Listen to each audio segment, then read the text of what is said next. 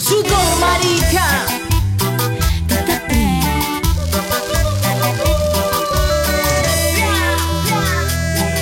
Por negra, por pobre, por puta y mujer, por ser amenaza para esta ciocracia. Toda esta miseria no puede durar si late el deseo de vivir en paz.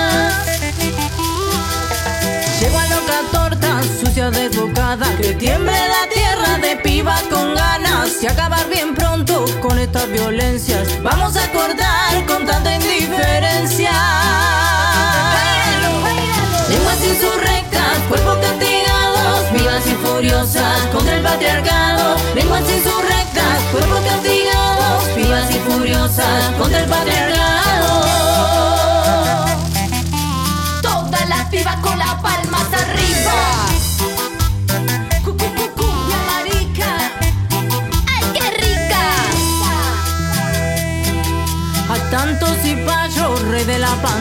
Decimos que estamos en plena batalla Sabemos que es menos con capa y espada Que armando trincheras con esta manada Un asco clasista inunda las revistas. Los diarios del odio, opinión del montón. Son cuerpos vacíos, hit de la autoayuda. Ni a palo bancamos toda esa basura. Lenguas insurrectas, contra el patriarcado. Lenguas insurrectas, cuerpos castigados Vivas y furiosas contra el patriarcado. Lenguas insurrectas, cuerpos castigados Vivas y furiosas contra el patriarcado.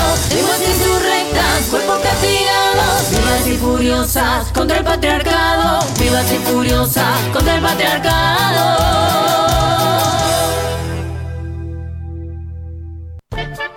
El pasado espacio de Nuna Buena fue presentado por MBC Equipamientos.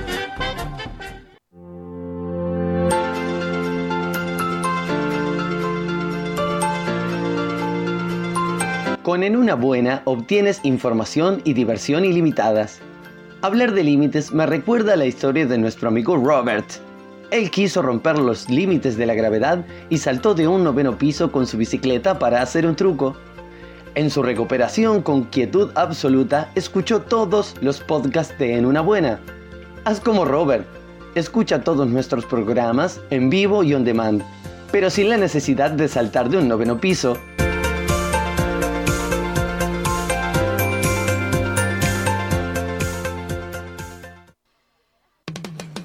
Encontramos sin buscar. Lo analizamos sin saber. Lo disfrutamos a pesar de todo. Y te lo mostramos. El descubridor.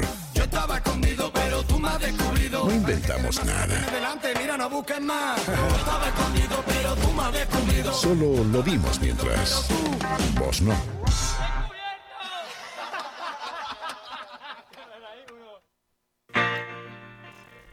Muy bien, estamos nuevamente en este programa que se hace llamar En una buena, no sé por qué, pero bueno. ¿Por qué Gastón- la voz? Porque vos tenés una, una voz eh, diáfana y no la tenés por qué engolar. ¿Vos decís que, la estoy, que, que engolo la voz, que, no- que la cambio? Sí, te salió como Radio Clarín. Eh, seguimos acá en una buena, acá en Radio Pedal. No y, es ju- cierto y justo que- estabas afuera del aire hablando de las milongas extremas que eh, vas a estar seis días más o Más menos o hablando. sí, sí, me quedé- de me quedé impactado. De las milongas.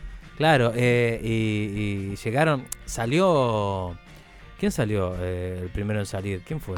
Eh, Santiago, ¿no? Primer No, el primero en salir de- de- de- del teatro a Ajá. saludar a su Yenchi Sí. fue Santiago. Y claro, eh, uno, uno se pone a pensar, esta gente son estrellas y se, se codean con, con, con, Con la gente plebe. terrenal como Con la nosotros. plebe, claro, exactamente. Y, y vos quedás asombrado, como, ah, qué parió". Y todavía me saluda. Toda- claro. No te dice todavía, ¿quién sos vos? ¿Quién, eh, ¿Vos quién era? Bueno, Bueno. no sé por qué tenés esa reflexión, pero eh, tenías preparado un pequeño espacio para, para ahora, este, un descubridor, algo que Ah, encontraste. sí, es buenísimo, es buenísimo. Yo Es mientras igual quiero saludar a las personas que se están pronunciando a través de las redes, como por ejemplo, que da que no llego, no llego a leer Carla, Carla Alcarona. Carla Alcarona, Ah, bueno. Fede desde el remanso que nos escuchaba del otro lado, Este, Graciela Bent, que deben estar seguro. Sheila, que manda saludos.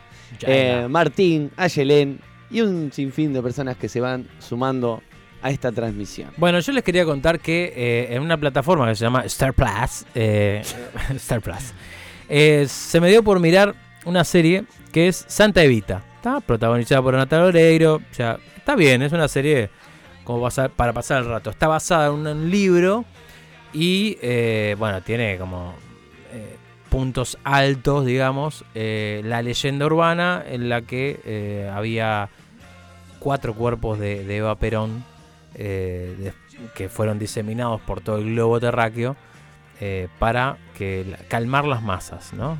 Al momento de morirse en el año 1952. Y de repente, buceando en toda esa información que, que aparece eh, en las redes, que te somete en la red, porque vos estás mirando algo y de repente te aparece una publicidad de, ¿vos viste esto? ¿O quisieras ver esto? Y me llegó una imagen que vale más que mil palabras, una Eva Duarte de Perón abrazada a un Juan Domingo Perón, dibujados, ilustrados, eh, bajo la consigna de librosperonistas.com, una página eh, argentina que eh, tiene un catálogo completo y pormenorizado de los libros que se editaron entre 1953 y 1955, eh, periodo de, gobierno de Juan Domingo Perón, que asumió en el 46 por ahí. Bueno, a partir de la muerte de Eva Perón, eh, empezaron a hacer las editoriales libros para la escuela. O sea, eran libros de eh, educación primaria, de lectura obligatoria.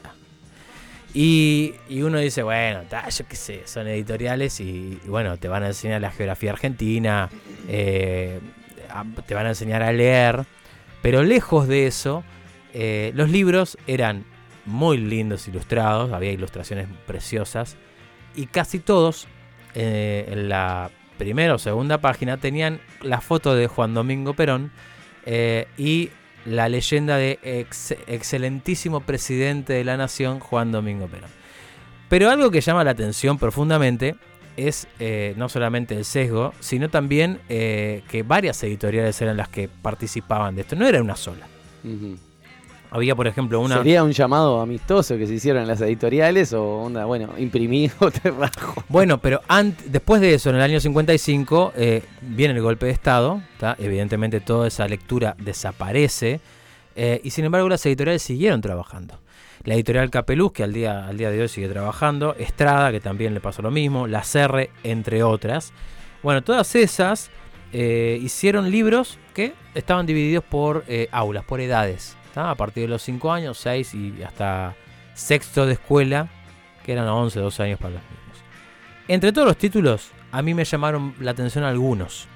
Por ejemplo, había uno que se llamaba Evita, para niños de 6 años, que te muestra imágenes y los relatos consecuentes. Había una Evita dibujada abrazando a una niña y con un niño que la estaba observando. Y la leyenda decía, Evita mira a la nena, el nene mira a Evita. Eh, después otra, otra imagen que era Perón eh, con niños, rodeado de niños.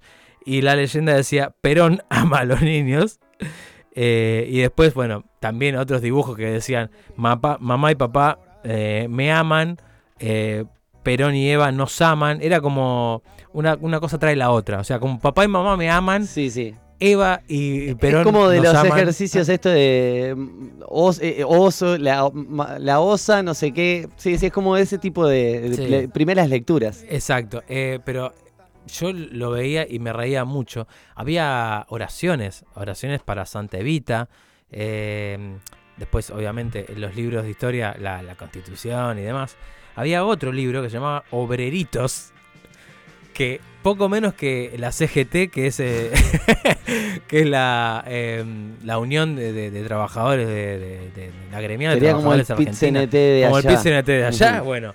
eh, poco menos que era eso. Y te mostraba las diferentes. em, los diferentes trabajos que podías llegar a tener y a los que podías aspirar siendo niño. Y bueno, te decían, por ejemplo, eh, entre las leyendas que aparecían, sé laborioso, sé leal y sé honrado, sé buena gente. Y después, bueno, eh, aparecían pequeñas historias yo qué sé, Juancito, Héctor, no sé qué, que bueno, Juancito se levanta a la mañana y va a la cuadra de la panadería y amasa desde las 5 de la mañana, bla, bla, bla. Claro, eh, Explicaba así, el sí. oficio del panadero. Exacto. Y eh, realzaba muchísimo en aquella época eh, el hecho de tener un oficio, ¿no? Y cómo desde pequeños los niños ta, tenían ese objetivo a corto o mediano plazo, ¿no?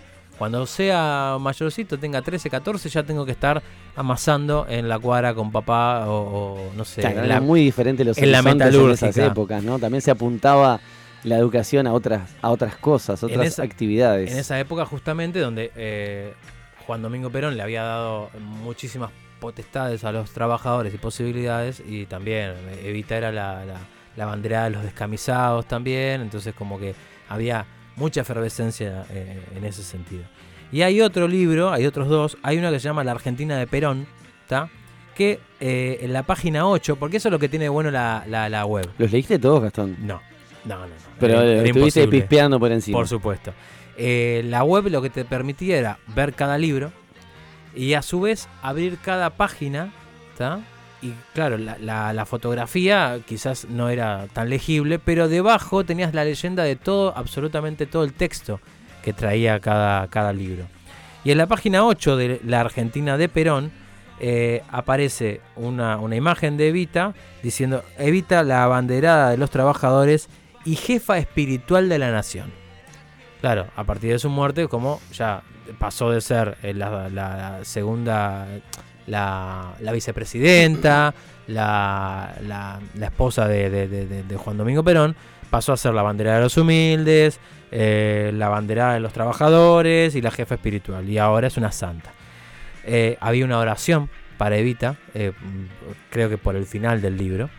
Y hay un libro con el cual quiero cerrar este pequeño descubridor de, de, los libros peronistas.com que se llama Justicialismo, ¿tá? Que es la primigenia del peronismo. Es decir, el peronismo fue primero o el, el justicialismo después, o bueno, hay, hay como... eh, ¿Qué fue primero el huevo o la gallina? Bueno, Está, bien. No se sabe bien qué fue lo que nació primero. y claro, el la gente después de seguir a Perón y acuñar eh, el término peronismo, bueno, lo, lo- lo paralelizó con, con el justicialismo.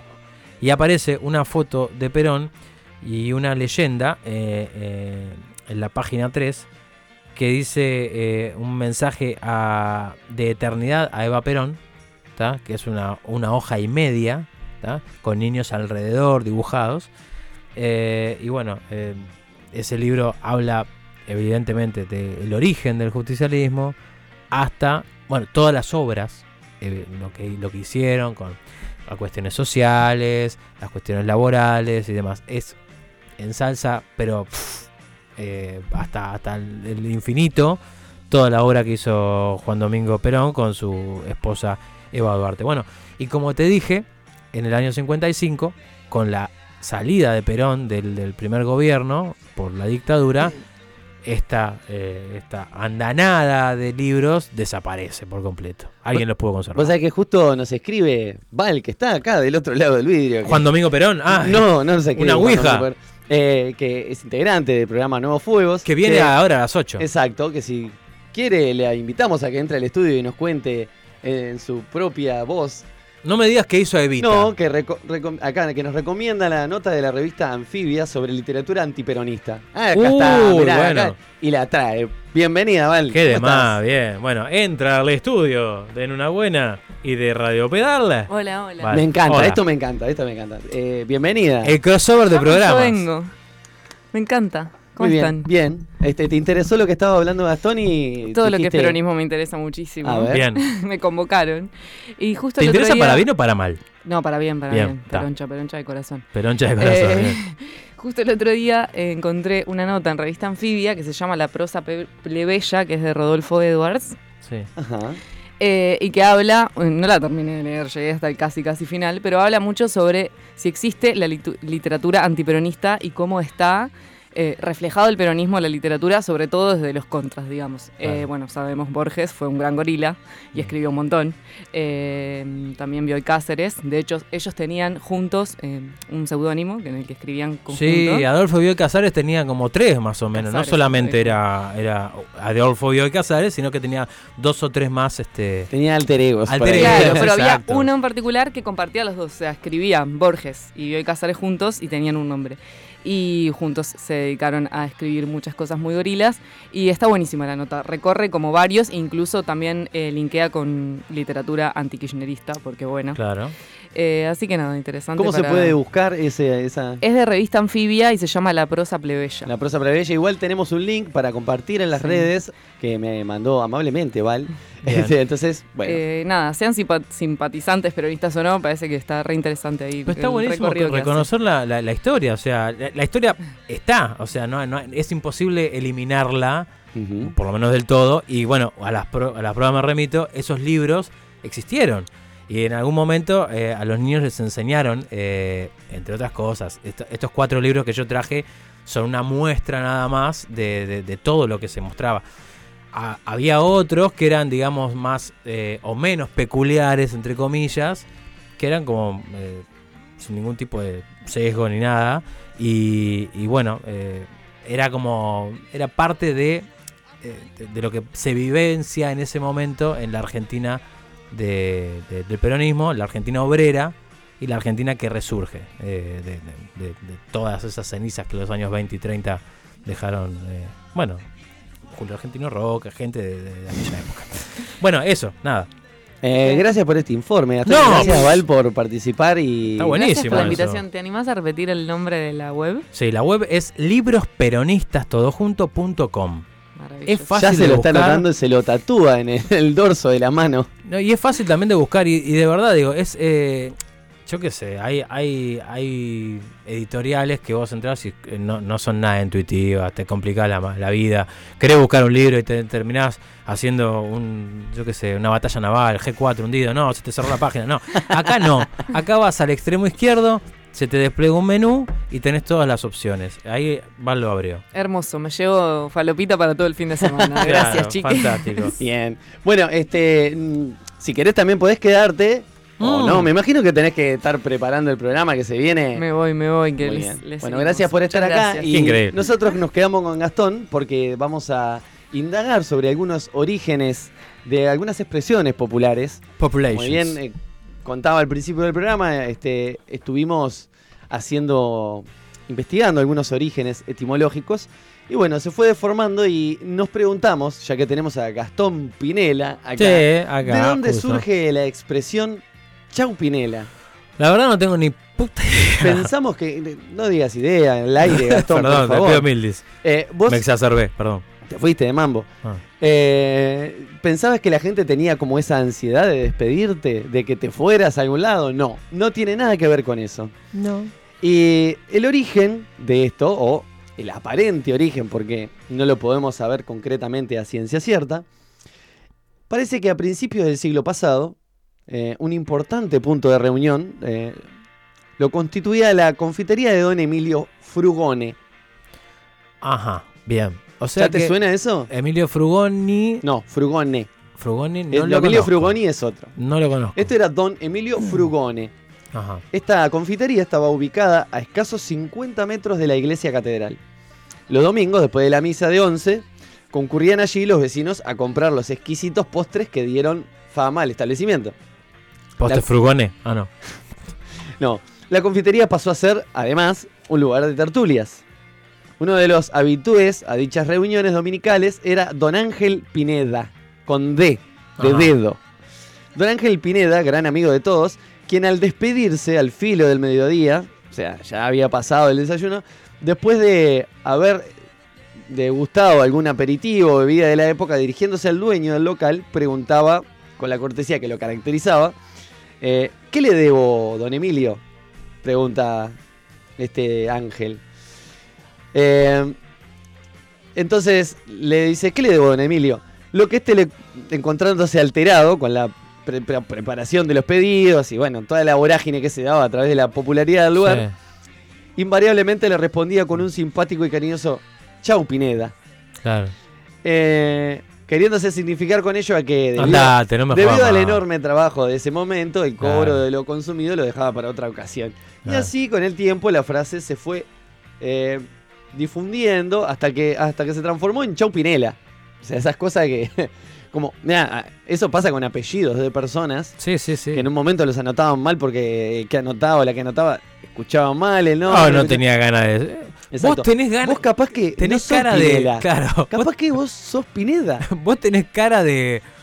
de Gómez. No, no pero yo soy Montenegro. No, pero. Montenegro, no.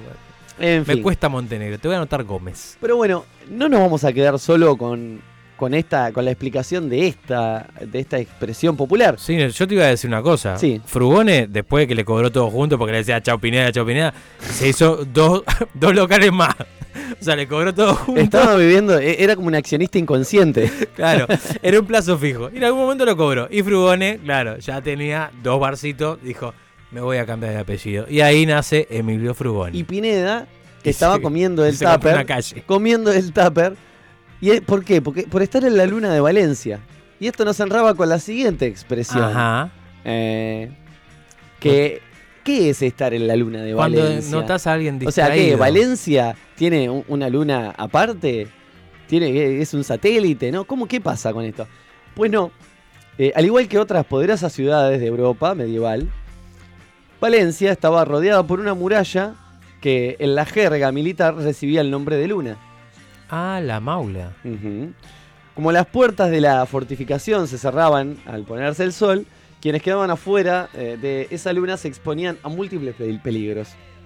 Quedar en la luna de Valencia equivalía a quedar desorientado y sin saber qué paso dar, cuando uno pierde eh, de cumplir un propósito. Esa es la explicación de... La, la expresión la utilizamos en ese contexto, ¿no? De, ah, este está, está en la luna de Valencia, está en otra, es como andar en una, ¿no? Claro.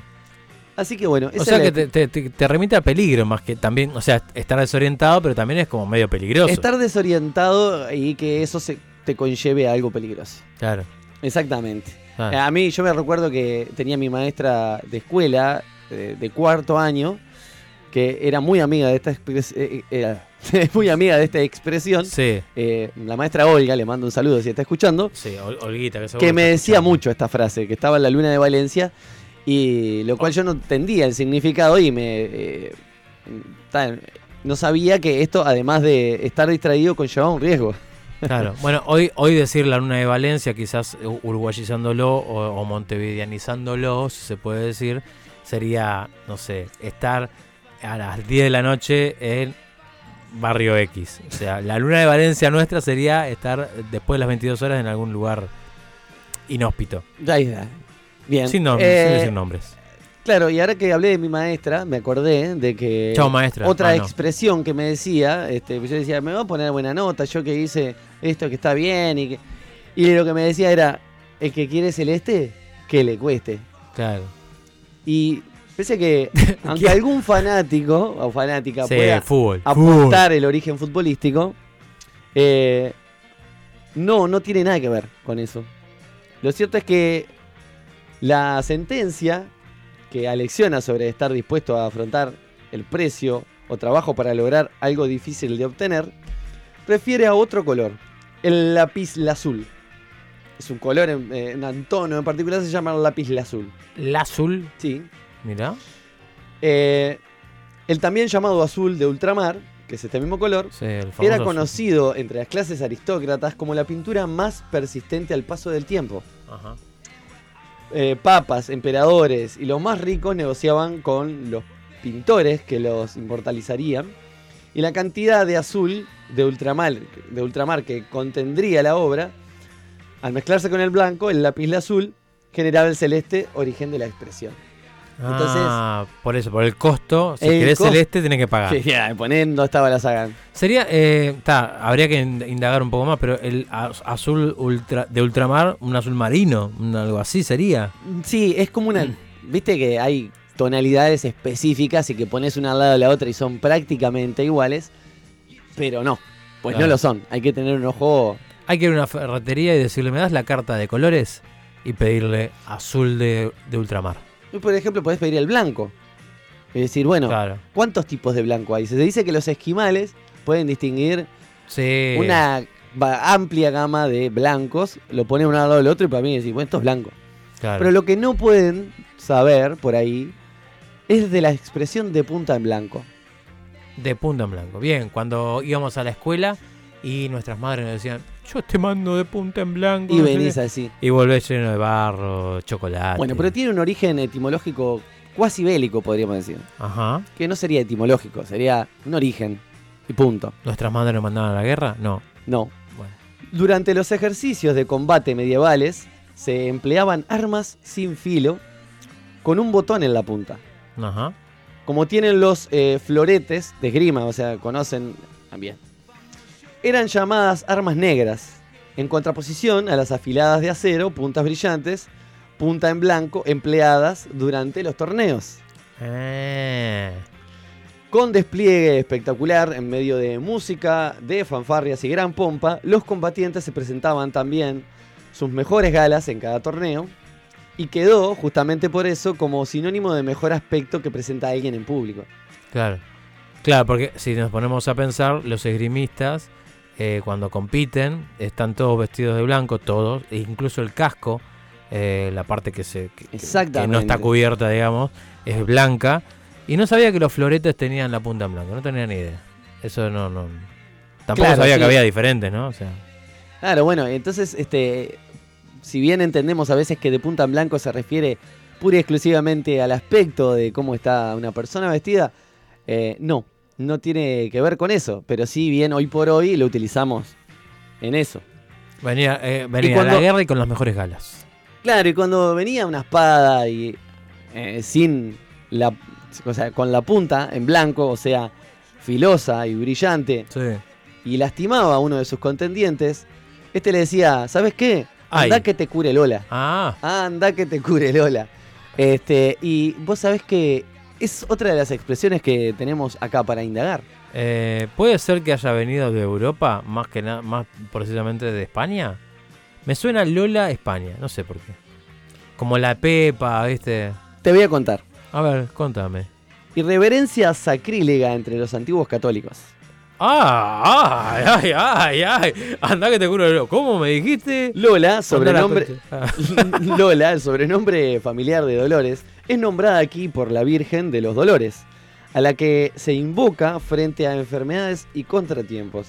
Se suma a la irreverencia de poner apodo a la Virgen, remitir a ella a quien, nos, a quien no nos interesa en absoluto. O sea que cuando decían da que te cure Lola, ¿eh? Andá, pues, la verdad me interesa poquito lo, me- lo que me tengas para decir. ¿eh? ¿sabes por qué? Porque estás en Bavia, muchacho. Eh, ah, que es muy similar a estar en la luna de Valencia. Mm, Bueno, O por lo Eh, menos el uso que nosotros le damos. acá lo, lo- lo- tenemos este origen. Y estar en Bavia, y quiere decir más o menos, viene por este lado. En el nordeste de España, en la provincia de León, está Bavia. Ajá. En el siglo XI, León era un reino. Sus monarcas tenían allí su retiro de verano, fastuosa residencia dotada con todo el lujo introducido por los árabes en la península. Cuando había crisis, peligros o guerras, los soberanos se refugiaban en el lujo de- total de Bavia. Cuando alguien está en Bavia, no se da cuenta de lo que ocurre a su alrededor. Claro. Entonces era como que estabas ahí, estabas en un búnker, ¿no? estabas regozado y no pasaba nada. Está- es como decir, estás en Netunia. Estás en Netunia. Claro. Este, No sabes no sabe qué está pasando alrededor. Estás tan gozado que no sabes qué pasa afuera. Mirá vos, lo- em- los babiecas. Babie- no, no son. son Y cuando alguien venía a informarles sobre lo que estaba sucediendo afuera, estos los miraban por encima del hombro y le decían, mira, salí y no me vengas con un domingo 7 acá, Ajá. que la verdad no me interesa. ¿Tendrá algo que ver con algún hecho histórico? Lo de salir con un domingo 7, Sí. bueno, mira, te voy a explicar. Salir con un domingo 7, para muchos, el domingo, bueno, es el séptimo día, no el primero de la semana. Ajá. Cuando alguien sale con un domingo 7 dice algo sin sentido. ¿Por qué? Porque sí, estaría bien, ¿no? Si es el último día de la semana, actualmente creo que lo concebimos un poco así. Sí. Pero para el Antiguo Testamento fueron necesarios seis días para la creación y al séptimo se descansó. Eso es lo que quienes se hayan acercado a la Biblia en algún momento de la vida y la hayan leído. Mm. Eh, los judíos interpretaron este sexto día por el sábado, el sábat hebreo, y el domingo es para ellos el primer día de la semana. Sí. También los cristianos ven el domingo el día de la resurrección, el comienzo De la vida. de la semana. Por lo tanto, el domingo como día 7 es un sinsentido. claro. Entonces, cuando le veis con un sinsentido a alguien que te dice, no me vengas con un domingo 7. Mirá. Y ese sería el origen este, de esta expresión. Con la cual eh, me estoy tratando de enganchar. de No, no te pero no te preocupes. Pero bueno, les voy a decir la última. Sí. La última expresión popular que vamos a indagar el día de hoy. Sí. ¿Viste cuando te dicen no hay tu tía? Ajá. Que eh, Y me siento huérfano. era llamativo. No, porque dice no hay tu tía. Y no tiene nada que ver con, con la- con los familiares ni con algo familiar. Ajá. Mirá lo que, que- que llamativo. Ni esto. con fenecimientos. Claro, que no hay tu tía quiere decir que no tiene arreglo, que no tiene cura. Sin embargo, carece de origen familiar y proviene de la medicina antigua, hoy casi olvidada. El diccionario define tu tía como la costra que queda en el horno después de utilizar ciertos minerales. Ah, o sea que tu tía es una palabra. Sí. Ah, mirá vos. Con esa costra se preparaba un ungüento que por su contenido en óxido de zinc, eh, que aún hoy se emplea con esos fines, era poderoso cicatrizante. Claro. Claro, entonces, cuando se decía no hay tu tía, quería decir que Mm. no había remedio. O sea que Ah. después de la derivación se convirtió en asunto familiar. Mirá vos. Pero así, bueno, hasta aquí tenemos las expresiones populares que hemos decidido indagar el día de hoy. Eh, espero que les haya gustado.